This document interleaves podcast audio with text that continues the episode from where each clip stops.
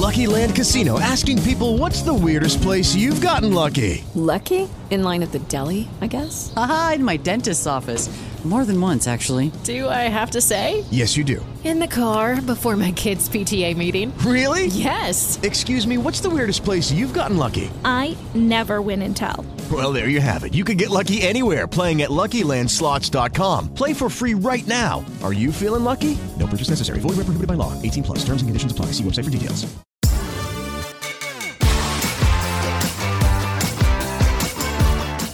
Ahora es que edite el hijo de puta pedazo de Masterchef que el más...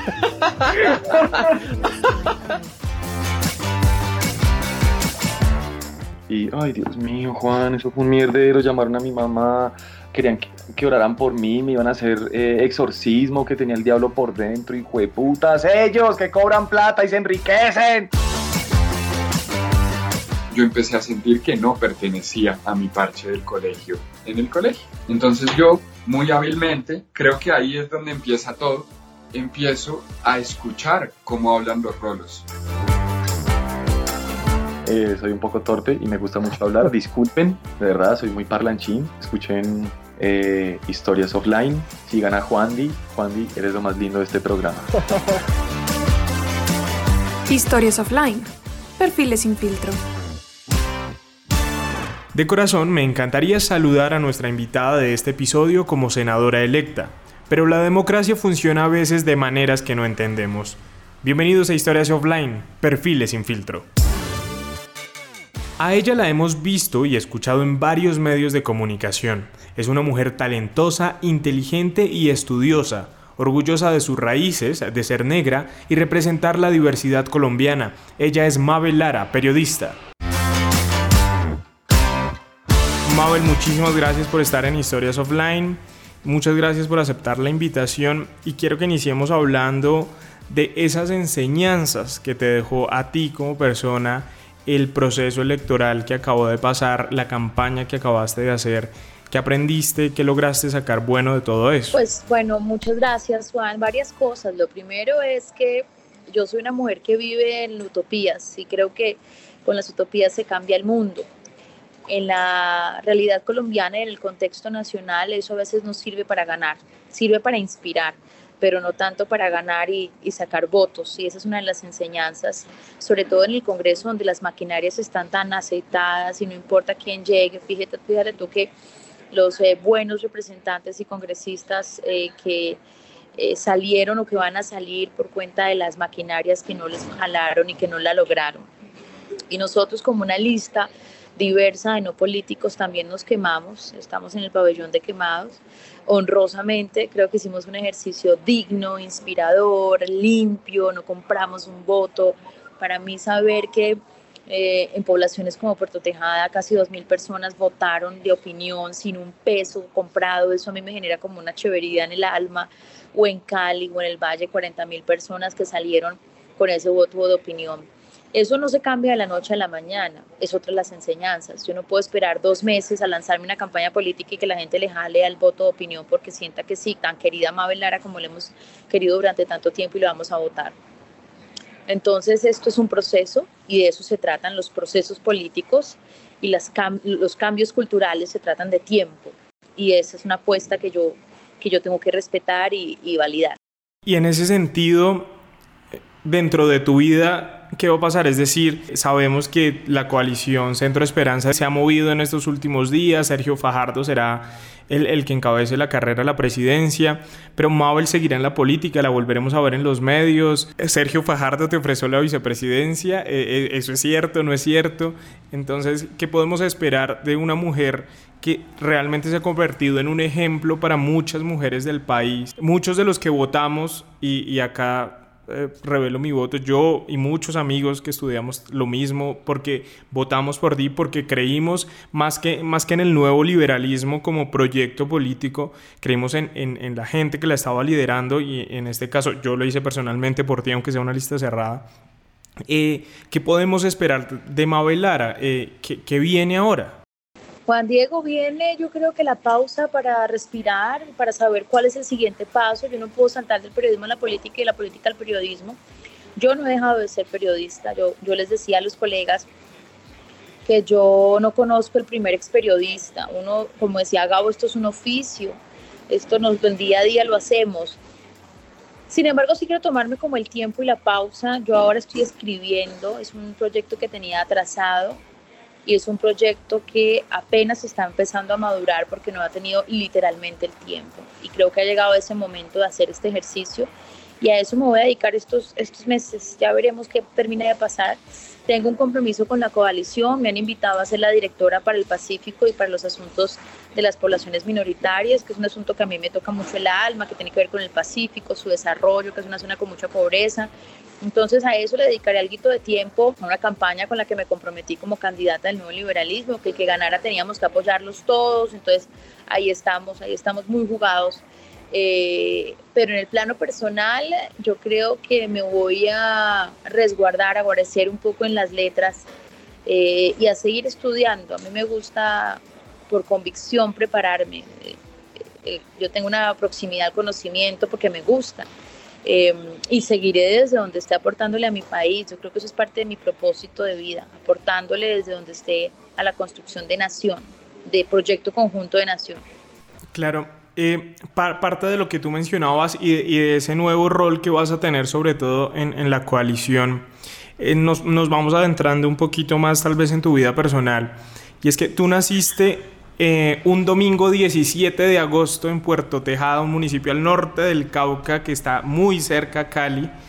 y que entiendes esas dinámicas que maneja el Pacífico colombiano que son a veces muy complejas, sobre todo en la actualidad, con temas mucho de microtráfico, eh, que está golpeado por un montón de componentes sociales que uno no quisiera que viviera, que esas zonas del país. Em, ¿Cómo lo has analizado tú y, cómo fue crecer eh, tus primeros añitos? Porque sé que después te mudaste a Cali, eh, en Puerto Tejada. ¿Qué te dejó eso para tu vida?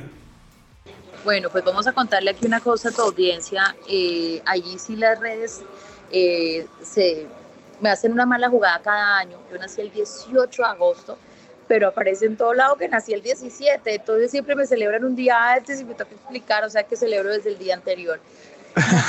pueblo, sí, yo soy una provinciana del 18 de agosto y no del 17, pero bueno, ya me acostumbré. Mira, nacer en un pueblo para mí es tener un ADN que me ayudó a entender la vida de una manera diferente. Yo soy una provinciana, orgullosamente provinciana. Nacer en un pueblo al lado de los viejos, de las tías, de casas patieras, que son unas casas de, de patio grande. Nacer en un pueblo significó además entender que soy parte de algo. Yo dije incluso cuando me vine a traer a mi hijo que naciera en Cali, que fuera parte de la tribu y eso es muy importante para una persona que quiere saber cómo de dónde viene y para dónde va. Después, muy jovencita, 6, 7 años, mis papás nos trajeron a Cali, como muchas familias colombianas, clases trabajadoras que buscan el futuro en las grandes ciudades. Y a Cali le debo todo lo que soy. En mi edad eh, temprana, eh, universitaria, primera etapa profesional, a mí me dio Cali todo y el Valle del Cauca. Yo soy una mujer del, eh, yo siempre digo, del Valle Grande del río Cauca de cultura caucana, profunda caucana, pero de realidades vallecaucanas, porque también esta región a mí me dio muchísimo. Y luego de eso, pues viajé a Bogotá para hacer vida profesional cuando me llevó Mauricio Gómez, el hijo de Álvaro Gómez Hurtado, hasta Bogotá. De tal manera que eh, eh, para mí fue, digamos, un, un, paso, yo no lo recuerdo como un momento de agresivo para, para, digamos, para mí. Estaba muy pequeñita, eh, muy dependiente de papá y mamá todavía, pero nacer en un pueblo sí me dio a mí una identidad, una identidad, tal vez una, una infancia muy feliz. Yo jugué en la calle, mantenía en la casa cuando se podía los amiguitos, eh, hacía comitivas, en rinco recorre, y eso te da a ti una sensación de chéveridad para la vida, porque tuve una infancia feliz y fui una niña amada. Mis papás me... Yo fui una niña amada, una niña que tuvo no riqueza, pero sí como las clases trabajadoras de este país, condiciones para, para cumplir sus sueños, ¿no? Claro, y, hablando de ese contexto de, región, también va tocando uno de, esos temas de, las diferencias abismales y las brechas que hay entre el campo y la ciudad. Y parte de eso es eh, el acceso a la educación, ¿no? Yo también soy de provincia, yo nací en un municipio, eh, los que han escuchado este podcast saben de Guachetá, la gente que me conoce, que es un municipio de Cundinamarca al norte, y eso le da a uno unas capacidades de entender la vida de una manera diferente, de ver que el mundo no es, eh, que, que, el mundo va más allá de tener problemas con Transmilenio del tráfico de Bogotá, ¿no? Entonces eso le hace a uno despertarse. Y en ese proceso de acceso a la educación, ¿cómo lo viviste tú desde tu, desde tu provincia, desde tu cotidianidad en acceder a la educación superior desde la provincia, desde la región que es tan difícil en este país? Yo, yo creo que comparto contigo eso que acabas de decir de ser de provincia y entender qué es la ruralidad y qué es, digamos, el mundo citadino. Y eso, y eso te permite tal vez tener mayor adaptabilidad a otros escenarios, ¿no? Entonces uno se desenvuelve distinto porque, porque reconoce los dos mundos, añora a veces el mundo rural, que es como el de la raíz, el inicio, pero disfruta la ciudad, depende de cuándo ha sido tu experiencia. Mi mamá fue educadora eh, y eso a mí me, me marcó mucho porque yo siempre, mi movilidad social es vía educación. O sea, yo soy quien soy porque pude estudiar en una universidad, porque tuve buenos colegios, porque mi mamá era una educadora consciente de la educación para el papel de cualquier, cualquier ciudadano del mundo o cualquier ser humano en un país como Colombia. Entonces, em, a mí la educación fue la que me permitió tener un nombre nacional y sigue permitiéndome. Entonces, fíjate, yo nací en Pueblo Tejada, mi mamá era directiva docente eh, y siempre, eh, digamos, en mi casa no se nos exigía nada más que estudiar nada más. En mi casa a mí no se me enseñó a cocinar, Juan Diego. Era casi como sálgase de la cocina. Yo no sabía, por ejemplo, poner un botón. Contrario a eso, mi mamá siempre tenía un libro a la mano para explicarme el mundo, ¿no? Entonces yo fue una mujer muy liberal que a través de la educación me enseñó el mundo. Y a través de la educación yo también he podido ascender socialmente. Entonces, con periodismo pude entrar a los medios de comunicación, mis especializaciones me permitieron llegar a algunos lugares, además creo que también me han servido para entender eh, mi ejercicio, mi maestría me ayudó a entender por qué quería hacer política pública, estar un año por fuera en Estados Unidos haciendo una pasantía en Georgetown, una de las universidades más prestigiosas del mundo, me ayudó y vivir en, en, ese lugar desde la educación y como entender eh, eh, el mundo, ese otro mundo que nos han relatado desde Occidente a nosotros y, y me permitió ascender y me ha permitido entender. Entonces, sin duda, la educación para mí ha sido clave en mi proceso de, de realización personal y profesional. Normalmente cuando eso pasa, uno siempre quisiera que, y te lo escuchaba mucho en tus discursos, que esa sea la regla y no la excepción. ¿Cómo hacer para que la educación pública superior, no, no pública, la educación superior, sea de, acceso para la gente que como nosotros está en las provincias y no relegarlos a que tienen que llegar a trabajar el campo, que no está mal, porque ni muchísimo menos, es yo creo que de las oficios más duros que hay en el mundo y es trabajar el campo y deberíamos alabarlos todos los días a nuestros campesinos. Pero ¿cómo hacer para que esa movilidad social llegue a mucha más gente? ¿Cómo hacer que la educación superior llegue a mucha más gente? Entender que es un derecho. Yo, yo creo, por eso te hablé de las utopías y, y algunos me dirán aterrice, deje de estar entre nubes, pero yo sigo pensando que así se cambia el mundo utopía era que las mujeres votáramos, que los negros fuéramos considerados como seres humanos y no como animales. Utopías eran pensar en las revoluciones eh, eh, sociales, como estos días me hablaba mi hijo de la Revolución Francesa, eso era impensable, desde las utopías se ha construido el mundo. En esa utopía, así fiscalmente digan que no es responsable, yo creo en la universidad gratuita. Incluso creo que es un proceso, yo creo que la matrícula cero no es suficiente yo creo que hay que extender, sí, la matrícula cero, pero hay que permitirle a los jóvenes de provincia, por ejemplo, me pasaba mucho cuando visitaba las poblaciones que la gente decía, los pelados a través de ser pilopago se esfuerzan, trabajan, entran a la universidad, pero no se sostienen, porque solo les permiten matrícula y mantenerse, y sí, excelencia, pero ¿quién paga el transporte, la alimentación, la estadía? Y entonces yo sí creo que nosotros como Estado tenemos una responsabilidad, primero con esos pilos, Y segundo, elevar el nivel de la educación y eso pasa por la educación superior. Yo creo que nosotros tenemos, por ejemplo, una deuda con el bilingüismo en Colombia. No pasa así en el cono sur. Tú ves en Argentina y en Uruguay que los pelados conocen y hablan inglés, hablan una, dos lenguas. Eh, nosotros tenemos un rezago muy grande con eso y, siento que es parte de la transformación de la educación.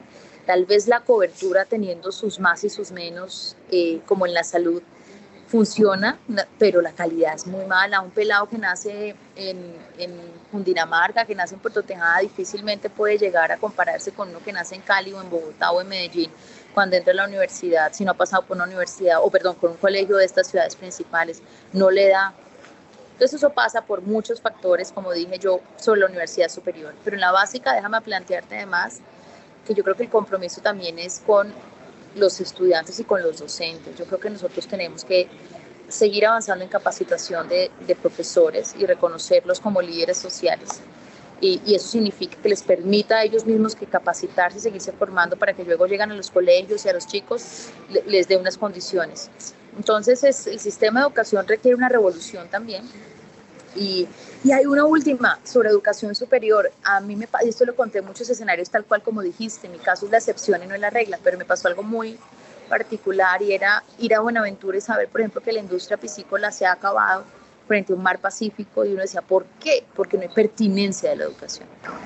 Las universidades se siguen, o sea, hay que tener educación para la vida, que los chicos escojan lo que quieran, de acuerdo, pero tiene que ser pertinente con el territorio. No puede ser que en una zona agrícola estemos hablando, qué sé yo, de humanidades o de filosofías, que está bien para el espíritu, pero hay que también formar jóvenes para que se queden en su territorio y ayuden a construir desarrollo.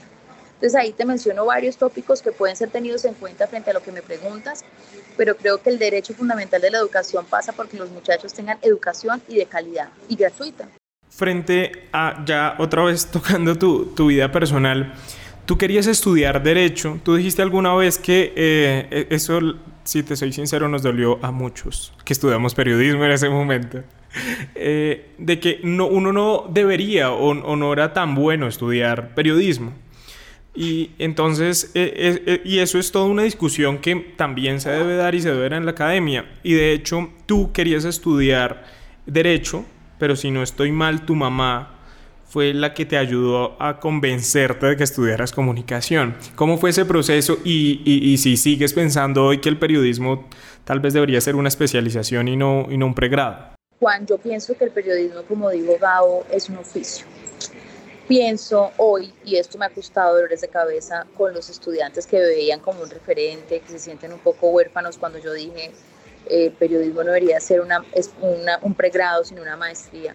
Yo pienso que las escuelas de comunicación social tienen que ser más claras con los estudiantes. Hoy se gradúan miles de estudiantes en comunicación social y todos quieren ser comentaristas deportivos y trabajar en grandes medios de comunicación que están en quiebra. Y eso no los ha dicho la academia a los estudiantes no les ha dicho, por ejemplo, que hay unas líneas laborales importantes en comunicación para el desarrollo y o que podrían también desempeñarse en comunicación organizacional o comunicación eh, de nuevas tecnologías y buscar, entonces todos quieren ser muy famosos, aparecer en pantalla y ese no es el periodismo, eso es comunicación social. Y cuando tú sales a los grandes medios o cuando tú sales a los grandes, por ejemplo, yo ponía el ejemplo de la silla vacía, Juanita León no contrata periodistas, contrata politólogos, y eso es muy triste porque somos como profesionales de tercera categoría. Entonces mi propuesta es un poco decirle a los muchachos, ojo, no se pueden quedar solo con el periodismo. El periodismo no es una ciencia exacta. Hay que acudir a las ciencias exactas para tener fondo, la economía, la ciencia política, la filosofía, la antropología. Y luego podemos hacer una especialización o maestría en periodismo, si se quiere, en comunicación social. Yo sigo pensando en eso porque a mí me tocó empezar al contrario. Yo amo mi carrera, le debo todo a, mi carrera, pero sí siento que las universidades no pueden seguir eh, graduando y graduando chicos que no tienen cabida en el mundo laboral y tienen que hacer una culpa, tienen que hacerlo.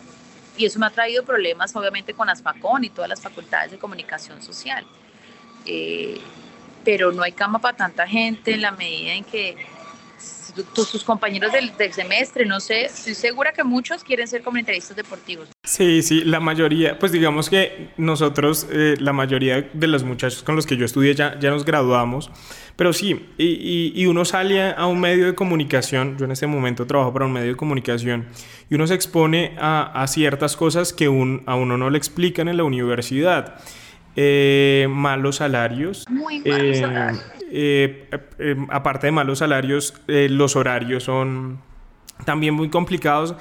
digo, o sea, hay, un tema que, por ejemplo, pasamos muchos y es tratar de tener ese balance entre calidad de vida y, el trabajo y hacer lo que uno soñaba, pero uno sale y termina con un montón de frustraciones porque no es lo que uno esperaba y también las universidades lo malcrían a uno y hablaba con, con unos amigos de eso hace poquito de decir de, de, decirle a uno uno en la universidad estaba en la emisora y uno era que el director del programa pero uno sale y uno tiene que pasar 20 años para llegar a ser el director si Dios y la vida le ayudan a uno entonces hay un montón de vainas que sí debería repensarse la, la, la academia y que, y que uno no se da cuenta hasta que sale eh, y en eso tienes toda la razón Sí, yo, yo sí creo, Juan Diego, que, que ese es uno, pero mira tú, por ejemplo, los periodistas regionales, ¿cómo les pagan?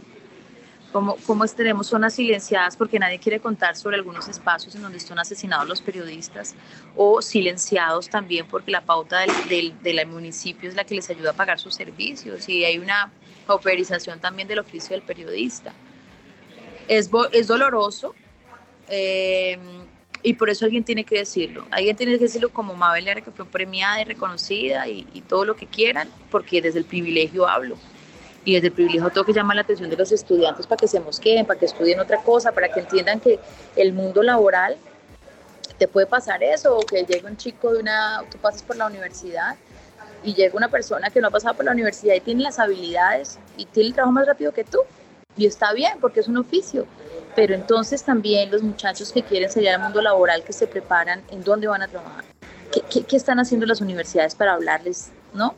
Eh, al, al, a la sociedad sobre los jóvenes que se están graduando, a la empresa privada sobre la pertinencia de la educación, eh, de que nos vale tener 3.000, yo me acuerdo que en esa época era como 10.000 anuales que salían una cosa bárbara, y puedo estarme chifloreteando en la cifra. Comunicadores sociales y periodistas, yo decía, ¿dónde van a trabajar? Yo que sé cómo es de difícil mantenerse en un medio tradicional, hacerse una carrera. Te ponías a hablar con ellos, no son todos, pero no, que todos quieren ser famosísimos, chévere, me parece que es una buena aspiración, pero no hay para todos, es que no hay, matemáticamente no hay en la ecuación. Entonces, yo sí prefiero decir la verdad, esto fue un eslogan de campaña, prefiero decir la verdad si me cuesten votos. Y después dije, y antes de eso yo prefiero decir la verdad si me cueste eh, favorabilidad y afecto de gente, porque lo que siento es que los muchachos tienen que saber a qué mundo se enfrentan y yo tengo que decirles, porque muchos quieren ser como Mabel Lara. Entonces, venga, yo les digo como Mabel Lara lo que es ser estar aquí y lo que les toca hacer.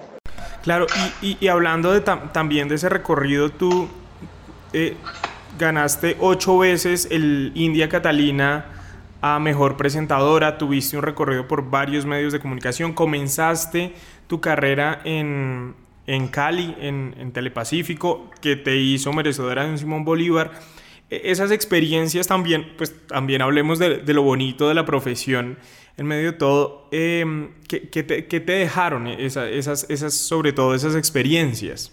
¿Qué me dejaron lo mejor de la vida? Judy was boring. Hello. Then Judy discovered chumbacasino.com. It's my little escape. Now Judy's the life of the party. Oh, baby, Mama's bringing home the bacon. Whoa. Take it easy, Judy. The Chumba life is for everybody. So go to ChumbaCasino.com and play over 100 casino style games. Join today and play for free for your chance to redeem some serious prizes. Ch-ch-chumba. ChumbaCasino.com. No purchase necessary. Void where prohibited by law. 18 plus terms and conditions apply. See website for details.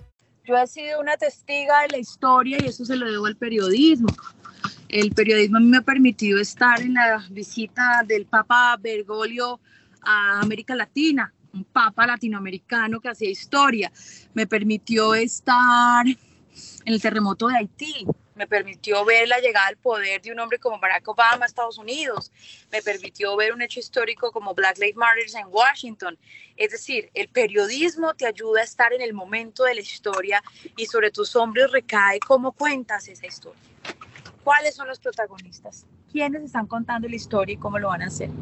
Eh, eso para mí fue, ha sido una bendición. Yo soy una privilegiada, pero eh, también siento que estamos en momentos de crisis para reinventarnos y asumir nuestro rol, por ejemplo, en un país como el nuestro. Los medios de comunicación se han dejado politizar, en nuestro caso. Eh, pero tú me llamaste a hablar de lo positivo, entonces eh, puedo decirte que he sido muy feliz con mi carrera, que construir una carrera como la mía es doloroso, difícil, por todo lo que hemos hablado el día de hoy, que nunca me he victimizado, pero eh, que también cuando uno tiene un sujeto político tan, tan activo, quiere trascender y hacer otras cosas, porque en 20 años de ejercicio profesional, mucho lo que he hecho, lo que he contado, el proceso de paz en Colombia, yo llamé, así haya pasado lo que pasó, yo llamé a dos eternos enemigos a firmar un acuerdo. Eh, y eso de una u otra forma tiene que marcarte y es, es bello, es inspirador, es ser parte de la historia del mundo, de tu país. Eso es lo bueno. Mabel, para, para finalizar, eh, hablemos de, de, esa parte. Tú presentaste eh, la ceremonia en Cartagena de la firma del acuerdo de paz.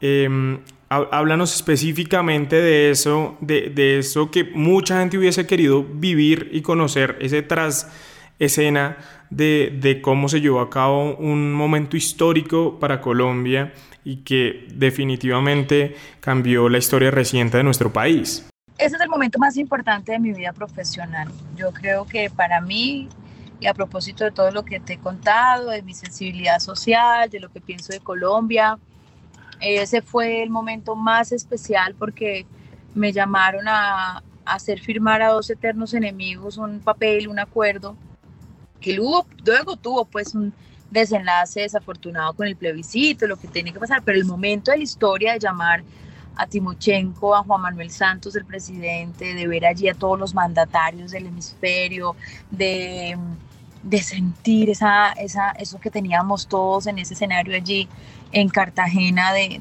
de la ilusión de la paz, de que se acabaran los combates, los asesinatos, los secuestros, porque yo soy de la generación de los secuestros y de contar uno a uno cuando liberaban a los secuestrados de la guerrilla de los FARC. Eso sí, fue muy importante para mí. Eh, pero el hecho histórico además es muy importante para el país, porque eso es un parte de aguas.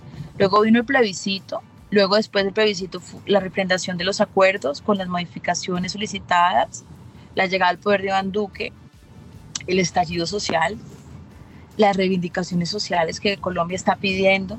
Entonces fíjate que, que es un momento, pero hay una secuencia de, de hechos y de actos que te permiten a ti identificar que sí realmente fue muy, muy importante ese instante y que ahí estuviste. Mabel, muchísimas gracias por estar en Historias Offline. Para nosotros es un gusto. Como te decía eh, al inicio, hace mucho tiempo te queríamos en este podcast, queríamos hablar contigo, queríamos saber de tu visión de país, de cómo estás percibiendo hoy en día la carrera. Eh, el oficio del periodismo y, y realmente muchas gracias por habernos brindado este espacio. Juan Diego, gracias por invitarme. Aquí estoy, respondí a tu llamado. Eh, gracias por tus preguntas y si este es tu sueño, ser periodista y hacerlo de esta manera, adelante. A mí mucha gente me dijo que no iba a tener espacio en los medios de comunicación, que eso no era para mí, que no sé qué, pero la suerte eh, no es igual para todos. Entonces tal vez yo esté hablando aquí con un exitosísimo periodista que ya está trabajando y que le va a ir súper bien. Entonces, si quieres este cuento, esto solo se entiende por la pasión. No hay otra respuesta. Y esta pasión para los oyentes pasa por los periodistas que trabajan 7-24, que cuando usted está el 31 de diciembre ellos están en salas de redacción, un 24 también en salas de redacción y, eh, y que tal vez no alcanzan a dimensionar el papel del periodismo en una sociedad como la nuestra porque es un validador de la democracia. Eso es el periodismo, por eso hay que defenderlo. La libertad de expresión hay que defenderla a costa de lo que sea. Ese es mi compromiso, Juan, es propósito de vida. Desde donde estés, trataré, trataré, trataré de sumar. Gracias por este espacio. Cuéntenos a través de redes sociales, arroba juanlopi98, qué personajes quisieran escuchar en este podcast y etiquétenlos a ellos también. Éxitos en todo lo que estén haciendo. Chao.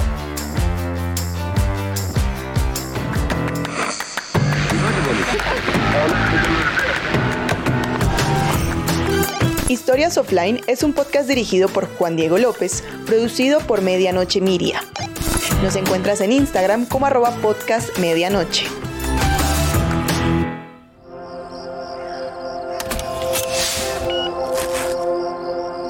Podcast de medianoche. Guys, it is Ryan. I'm not sure if you know this about me, but I'm a bit of a fun fanatic when I can. I like to work, but I like fun too. It's a thing. And now the truth is out there. I can tell you about my favorite place to have fun Chumba Casino. They have hundreds of social casino style games to choose from, with new games released each week. You can play for free anytime, anywhere and each day brings a new chance to collect daily bonuses. So join me in the fun. Sign up now at ChumbaCasino.com. No purchase necessary. VGW. Void were prohibited by law. See terms and conditions. 18 plus.